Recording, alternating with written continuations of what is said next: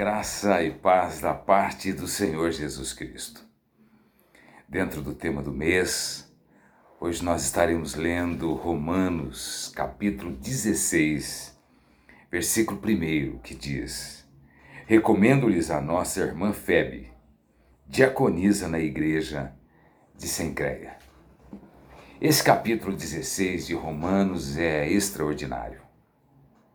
Paulo aqui faz muitos agradecimentos. O apóstolo estava enternecido por tanto amor, por tanta amizade, por tantas orações, por tantos lares abertos e por tantas boas lembranças. Mas em especial ele faz aqui referência a uma senhora chamada Febe, diaconisa da igreja em Sencreia, que aliás foi a pessoa que levou esta carta de Corinto até os cristãos de Roma, na altura do ano 56, 57 depois de Cristo. E aqui o apóstolo faz saudações a 25 pessoas, ou melhor, 26 pessoas e cinco lares. E ele começa sua lista de saudações com Febe.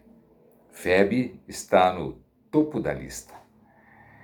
Ela foi uma mulher incrível, uma mulher que deixou suas marcas na história, num tempo onde o ministério feminino estava sendo reconhecido, estava sendo celebrado e estava sendo o início do ministério feminino por toda a história do cristianismo. Nós temos visto as mulheres em todas as frentes do ministério missões, evangelismo, pregações, ensino, a todas as idades, escrever livros, assistir nos hospitais, enfim, a lista é longa. E também o ministério de diaconia, que era o ministério aqui de Febe. Eu sempre digo que se eu não tivesse sido chamado para ser pastor por Deus, eu gostaria muito de ser um diácono na igreja de Deus. A palavra diácono significa servo ou serva, aquele ministro ou aquela ministra de Deus que serve na igreja de Deus e também fora da igreja de Deus. Aqui um terço das pessoas citadas são mulheres. Veja a expressividade da mulher naquela altura. E Paulo então valoriza e nos deixa aqui o seu exemplo, né, de que as mulheres têm dons, as mulheres têm ministérios e sem as mulheres a obra de Cristo no mundo não teria sido levado a cabo até o dia de hoje. Sem as mulheres, a igreja não teria realizado todo o trabalho que realizou ou que realiza. Portanto, isto aqui que está em Romanos 16 é um marco para nós. O apóstolo Paulo cita outra mulher importante que foi Priscila, esposa de um homem chamado Áquila.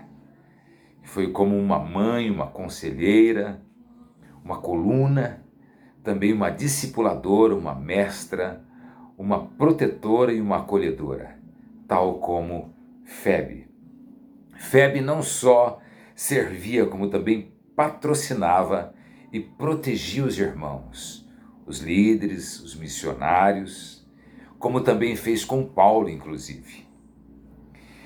Que reconheçamos que a diaconia é essencial na igreja e que esse trabalho é glorioso. Eu, uma ocasião, vi um pastor dando testemunho de que na igreja que ele pastoreava, aliás, uma igreja grande e forte, numa das cidades do interior de São Paulo, não havia diaconia. Eu lamentei e pensei como é que esse pastor faz para trabalhar no seu ministério, na sua igreja, sem o ministério da diaconia. A diaconia é fundamental, tanto por homens como por mulheres que são separados, convidados e consagrados para o ministério do serviço. Todo serviço. É uma esfera muito ampla de serviços.